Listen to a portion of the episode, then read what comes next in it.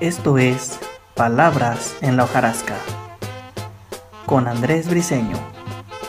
Comenzamos.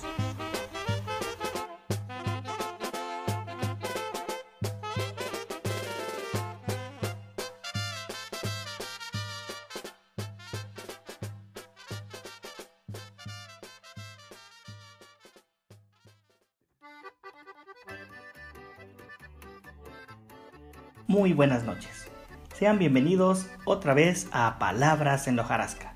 Y en esta ocasión traemos una miscelánea de cuentos y versos extraídos de los libros de español lecturas, que seguramente muchos de ustedes recordarán de cuando eran niños. Ojalá los recuerdos salgan a borbotones como si estuvieran expulsándose de un gran globo. Ojalá les gusten tanto que mañana o pasado los cuenten a alguien más. Vamos hacia allá.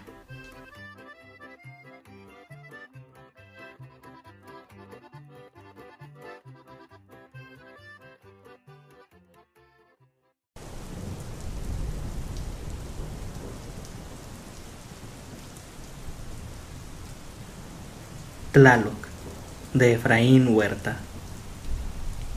Sucede que me canso de ser Dios Sucede que me canso de llover sobre mojado. Sucede que aquí nada sucede, sino la lluvia, lluvia, lluvia, lluvia.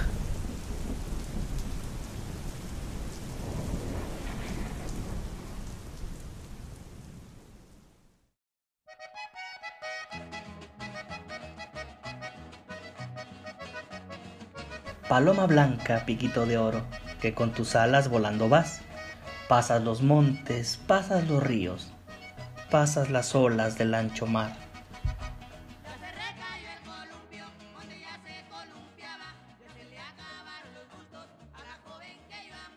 Voy a cazar a mi gallina con un gallo copetón, para que salgan los pollos con chaqueta y pantalón.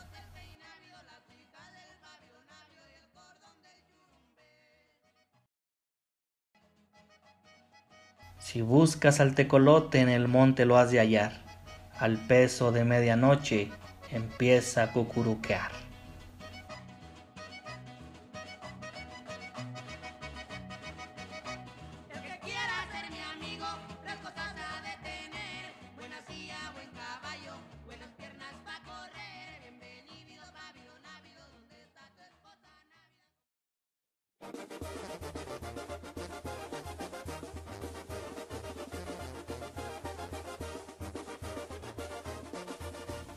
Son las ferias en los pueblos donde viven?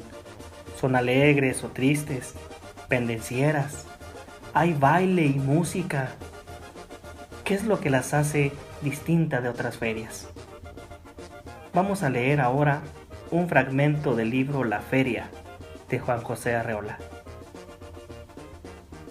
La feria de Zapotlán se hizo famosa por todo este rumbo, como que no hay otra igual. Nadie se arrepiente cuando viene a pasar esos días con nosotros. Llegan de todas partes, de cerquita y de lejos. De San Sebastián, de Zapotiltic, de Pihuamo y desde Gilotlán de los Dolores. Da gusto ver el pueblo lleno de fuereños que traen sombreros y cobijas de otro modo, guaraches que no se ven por aquí. No más al ver la traza se sabe si vienen de la sierra o de la costa. Muchos tienen que quedarse a dormir en los portales, en el atrio de la parroquia o en la plaza, junto a los puestos de la feria, porque no hay lugar para tanta gente. En todas las casas hay parientes de visita y duermen de a tres y de a cuatro en cada pieza. Los corrales se vacían de gallinas y guajolotes. Y no hay puerco gordo, ni chivo, ni borrego que llegue vivo al día de la función.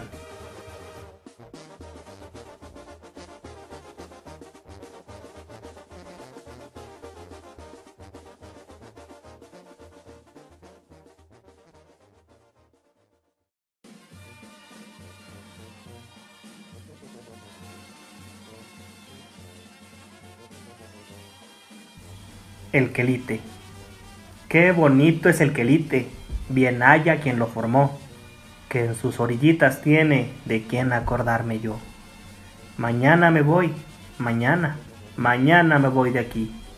El orgullo que me queda, que tú me quisiste a mí. Camino de San Jacinto, camino de San Joaquín, no dejes amor pendiente como me dejaste a mí. Camino de San Ignacio, camino de San Gabriel, no dejes amor pendiente como el que dejaste ayer. Debajo de un limón verde me dio sueño y me dormí, y me despertó un gallito cantando kikiriki. Yo no canto porque sé, ni porque mi voz sea buena, canto porque tengo gusto en mi tierra y en la ajena.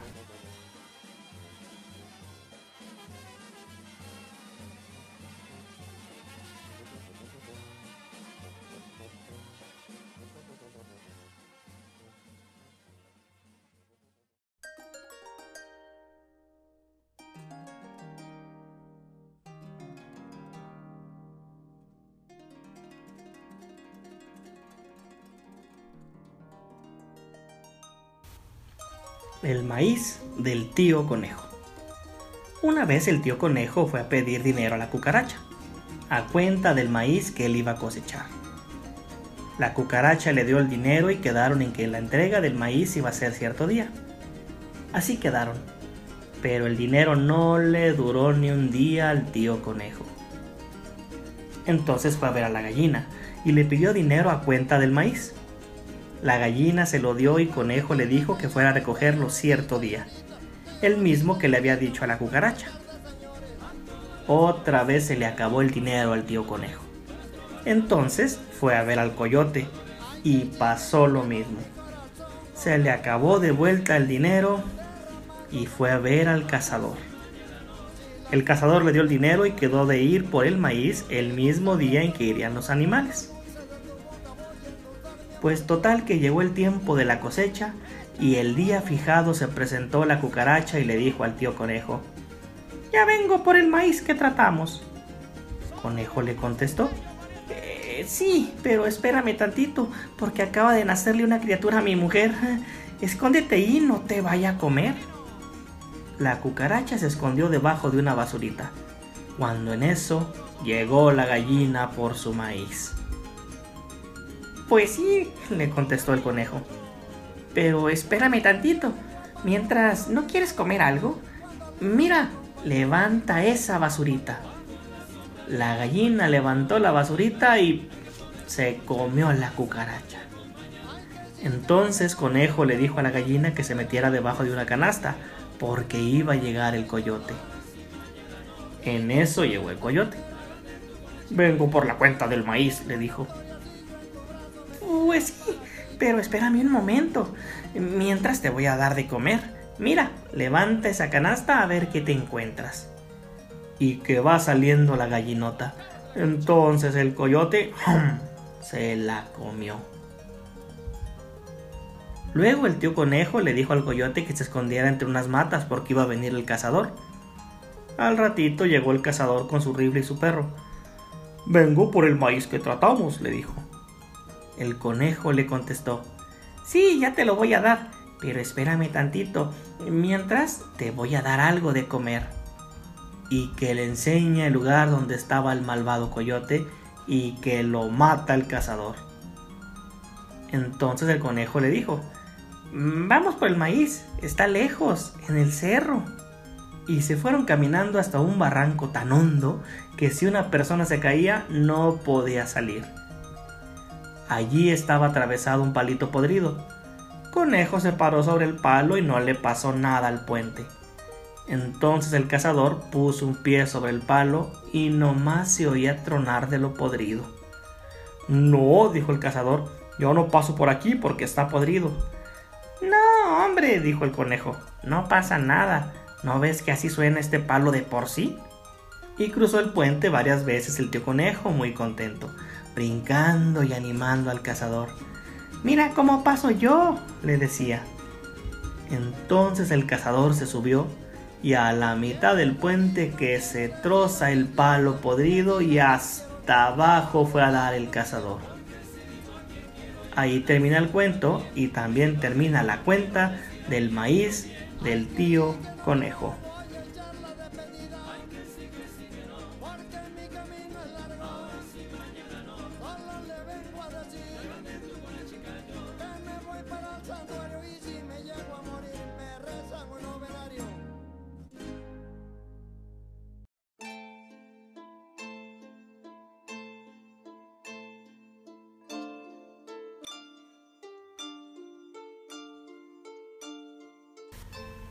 Un dulce sueño de palabras quiero que conozcan, amigos míos. El dorado grano de las mazorcas trae la vida en primavera. Los granos rubios de la mazorca tierna nos dan su fuerza. Un hermoso collar de jade nos pone al cuello la primavera. Pero un tesoro aún más rico nos da la vida si la fidelidad anima el corazón de los amigos.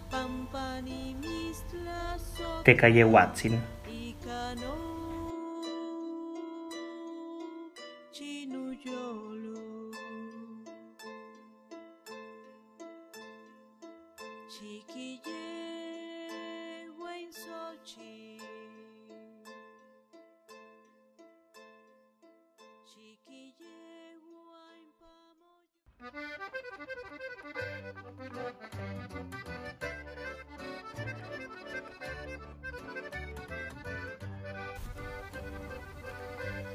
El leve Pedro.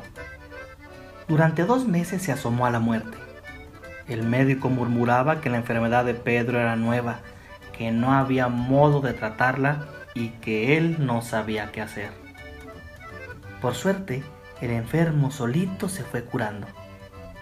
No había perdido su buen humor, su horonda calma provinciana. Demasiado flaco y eso era todo. Pero al levantarse después de varias semanas de convalecencia, se sintió sin peso. Oye, dijo a su mujer, me siento bien, pero no sé, el cuerpo me parece ausente. Estoy como si mis envolturas fueran a desprenderse dejándome el alma desnuda. Languideces, le respondió su mujer. Tal vez. Siguió recobrándose. Ya paseaba por el caserón, atendía el hambre de las gallinas y de los cerdos. Dio una mano de pintura verde a la pajarera bulliciosa y aún se animó a echar la leña y llevarla en carretilla hasta el galpón pero según pasaban los días las carnes de Pedro perdían densidad. Algo muy raro le iba minando, socavando, vaciando el cuerpo. Se sentía con una ingravidez portentosa. Era la ingravidez de la chispa y de la burbuja, del globo y de la pelota. Le costaba muy poco saltar limpiamente la verja, trepar las escaleras de cinco en cinco coger de un brinco la manzana alta. Te has mejorado tanto, observaba su mujer, que pareces un chiquillo acróbata. Una mañana Pedro se asustó. Hasta entonces su agilidad le había preocupado, pero todo ocurría como Dios mandaba. Era extraordinario que sin proponérselo convirtiera la marcha de los humanos en una triunfal carrera en volanda sobre la quinta. Era extraordinario, pero no milagroso.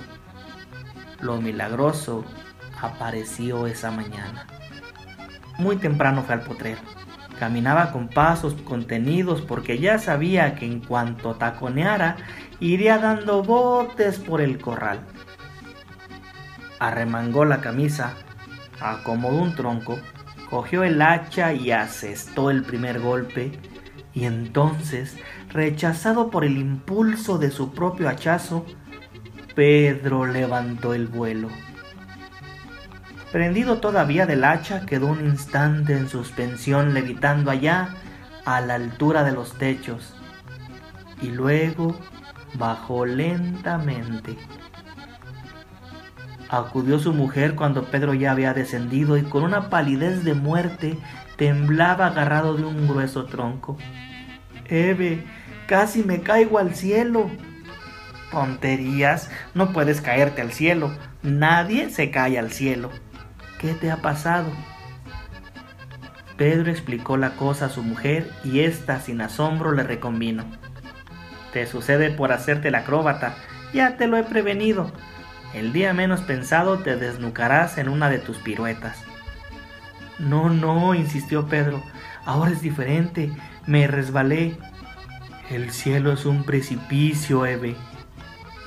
Pedro soltó el tronco que lo anclaba, pero se hacía fuertemente a su mujer.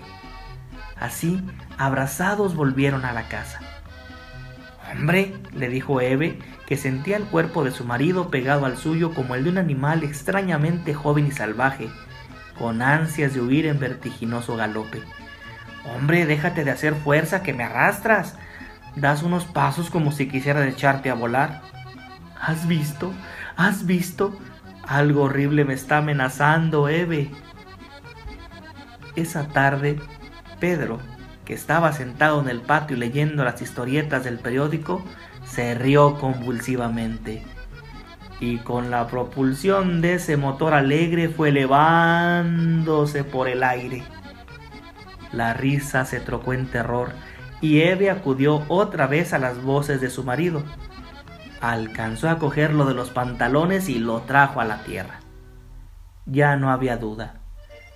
Eve le llenó los bolsillos con grandes tuercas, caños de plomo y piedra y estos pesos por el momento le dieron a su cuerpo la solidez necesaria para traquetear por la galería y empinarse por la escalera de su cuarto. Lo difícil fue desvestirlo. Cuando Eve le quitó los hierros y el plomo, Pedro, fluctuante sobre las sábanas, se entrelazó a los barrotes de la cama y le advirtió Cuidado, Eve, vamos a hacerlo despacio porque no quiero dormir en el techo. Mañana mismo llamaremos al médico. Si consigo estarme quieto no me ocurrirá nada. Solamente cuando me agito me hago aeronauta. Con mil precauciones pudo acostarse y se sintió seguro. ¿Tienes ganas de subir? Eh, no, estoy bien. Se dieron las buenas noches y Eve apagó la luz.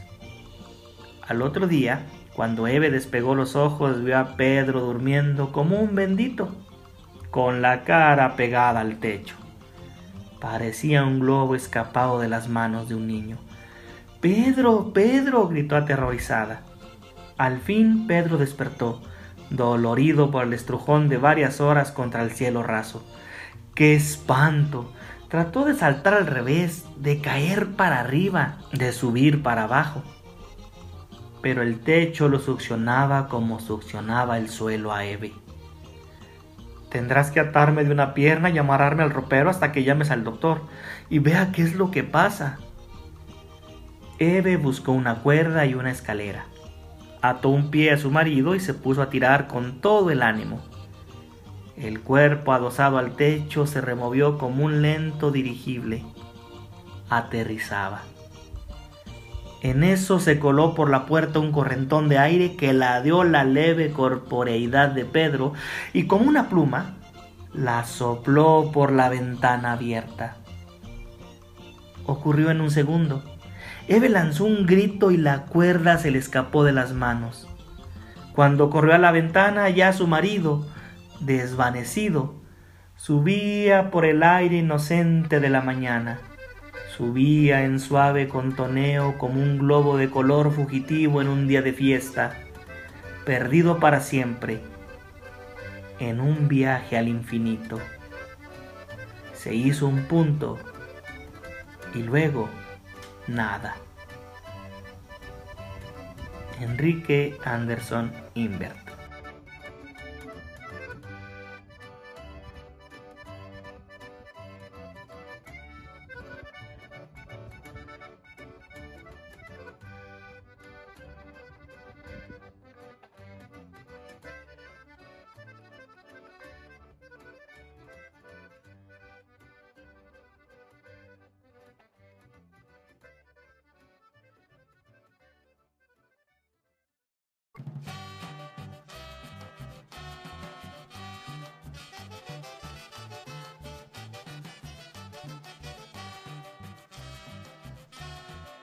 La despedida. Ya me voy a despedir del violín y la guitarra. Si ustedes quieren seguir, aquí les dejo mi jarana. Yo ya me voy a dormir. Señores, hasta mañana. Con esta otra despedida los voy a desengañar. ¿Qué más quieren que les diga? ¿Todavía quieren cantar? Traigo versos de montones, como arenas trae el mar. Todos echan despedida, pero como yo ninguna. Una, dos, tres, cuatro, cinco, cinco, cuatro, tres, dos, una. Cuatro por siete, veintiocho. Tres por siete, son veintiuna.